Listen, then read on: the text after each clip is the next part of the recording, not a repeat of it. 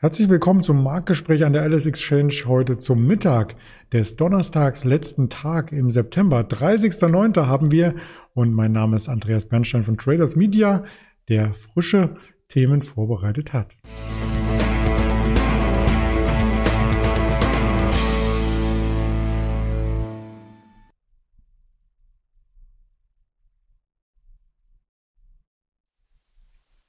Wir blicken auf dem DAX zum Monatsende auf einige Bankenwerte wie zum Beispiel die Banco Santander, auf die GEA Group und auf Netflix vor dem kalten Herbst vielleicht auch eine ganz gute Alternative.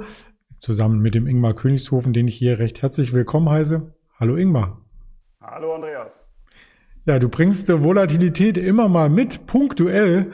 Aber jetzt ist sie schon wieder raus. Wir hätten heute früh sprechen müssen. Da war noch Volatilität da. Auch gestern zum Handelsstart richtig Bewegung und dann passierte gar nicht mehr so viel. Zum Handelstag ist jetzt schon wieder so ein bisschen Herbstblues eingekehrt. Also insgesamt bin ich erstmal sehr zufrieden, dass die Tagesschwankungen deutlich zugelegt haben. Das ist für jemanden, der aktiv tradet, im Daytrading unterwegs ist, natürlich sehr, sehr entscheidend. Man muss sagen, auf mittelfristiger Basis sieht das etwas anders aus, weil du hast gerade schon gesagt, im Endeffekt, wenn es in eine Richtung geht, dann kommt es oftmals auch wieder zurück.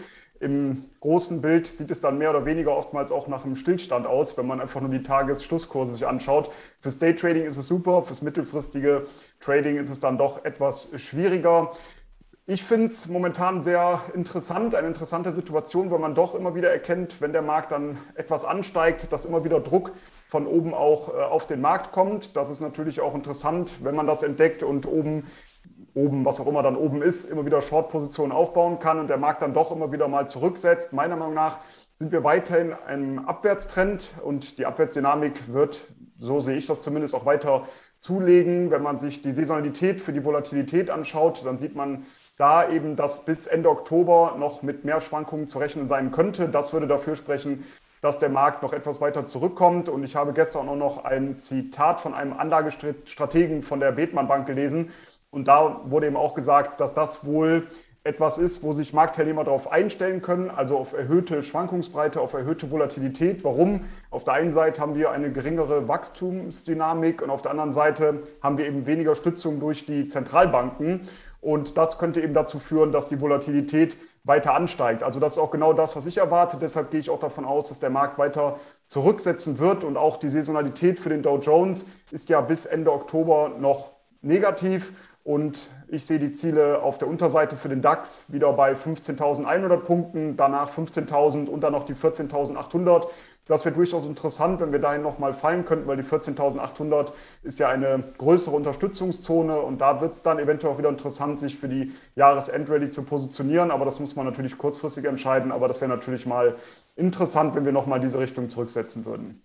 Die Volatilität haben wir gerade eingeblendet. Sie ist ab äh, dem letzten Monat äh, massiv angestiegen. Da lag sie noch um die 17, jetzt aktuell bei 23 für all diejenigen, die den Podcast hören und nicht das Video sehen und den Graphen jetzt vermissen. Zwischenzeitlich standen wir aber auch schon bei der 29. Also ein bisschen Volatilität zurückgekommen, trotzdem übergeordnet, wenn man sich, ähm, du hast die Saisonalität angesprochen, den September anschaut, jetzt drei Prozent im Minus der Monat, statistisch einer der schwächsten Monate. Da hat die Saisonalität ja richtig ins Schwarze getroffen.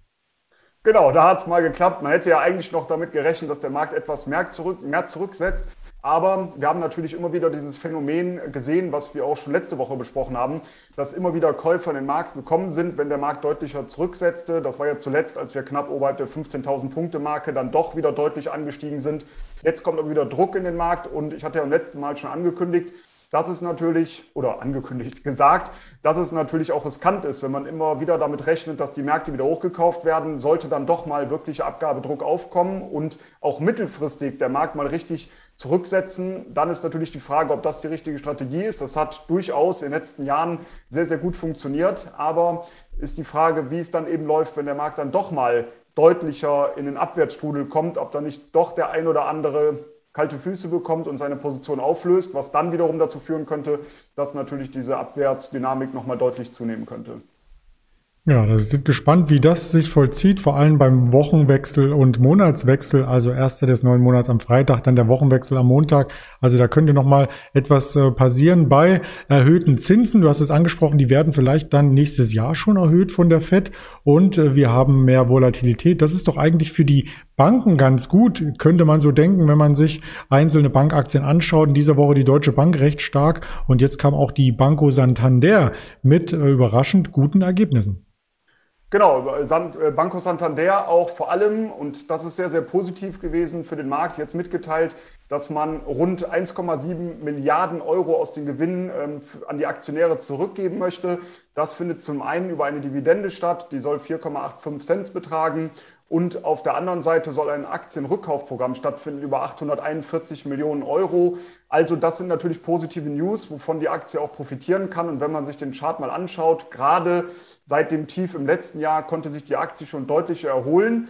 Also ist es vielleicht so ein Turnaround-Kandidaten, auf den man mal einen Blick werfen könnte. Und gerade wenn dann solche News kommen, wie jetzt hier, dass man eben Aktien zurückkaufen möchte, dass man eine Dividende auszahlen möchte, das ist für mich immer wieder interessant, dann diese Aktien sich genauer anzuschauen, vor allem auch auf den Chart zu blicken.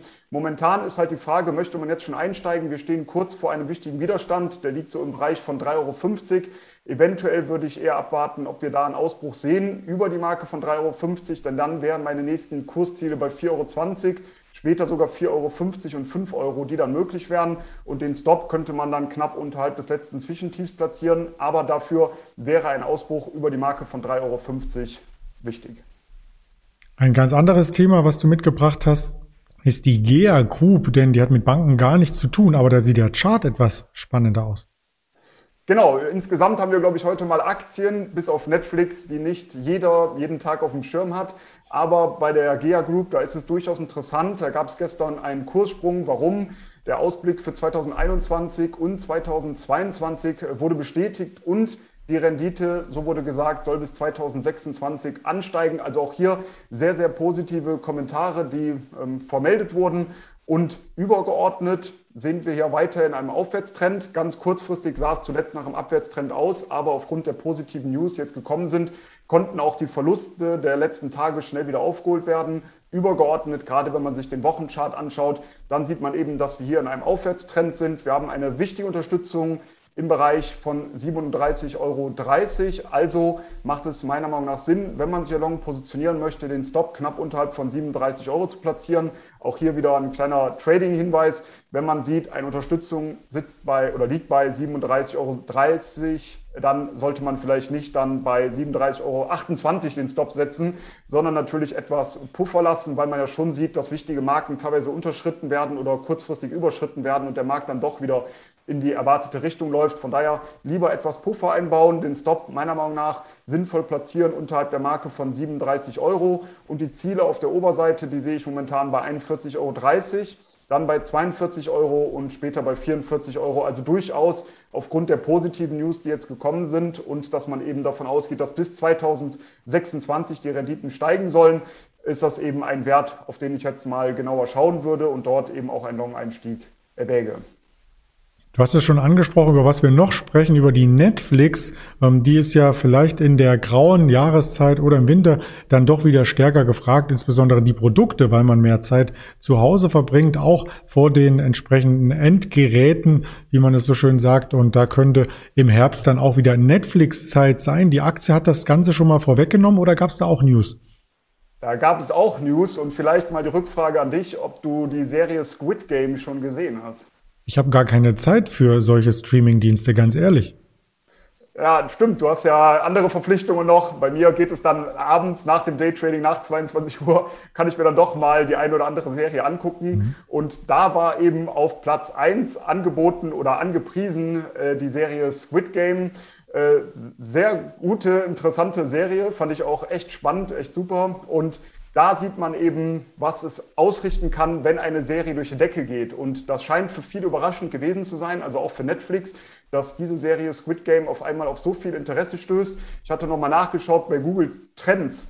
Ähm, da kommt äh, Squid Game, der Begriff auf den Spitzenwert von 100. Das heißt, hier gibt es höchstes Suchinteresse und das zeigt natürlich, was hier momentan los ist und deshalb die Netflix-Aktie auch deutlich angesprungen. Wir hatten im September jetzt eine längere Seitwärtsphase gesehen im Bereich auf der Unterseite von 488 Euro, auf der Oberseite bei 520 Euro und genau mit diesen 520 Euro, da kämpfen wir momentan mit. Wir sind gestern kurz drüber angestiegen und hier der Querverweis zu dem, was ich eben gesehen habe, wenn man Stop setzt. Das kann eben manchmal passieren, wenn man jetzt zum Beispiel dort Short war, dann die Aktie kurz drüber angestiegen, über die 520, dann aber zum Handelsende wieder unterhalb dieses Widerstands geschlossen.